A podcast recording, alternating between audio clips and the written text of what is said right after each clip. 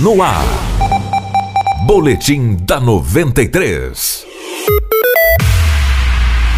As vendas de Natal no comércio de Sinop foram quase 4% maiores em comparação ao ano passado, de acordo com o presidente da CDL, Márcio Kravich. Além de ser maior que 2017, o índice sinopense ficou acima do nacional, que foi de 2,66%. É, é modesto, porém nós temos algumas empresas que mantiveram suas vendas, outras empresas aí do ramo de de é, utensílios de Natal mesmo tiveram 18, 15% de aumento.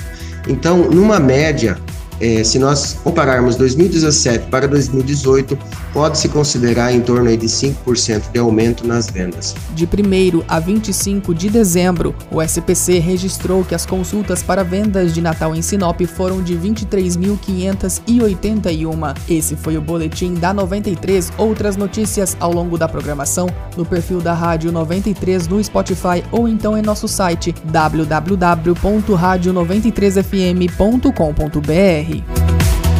Boletim da 93.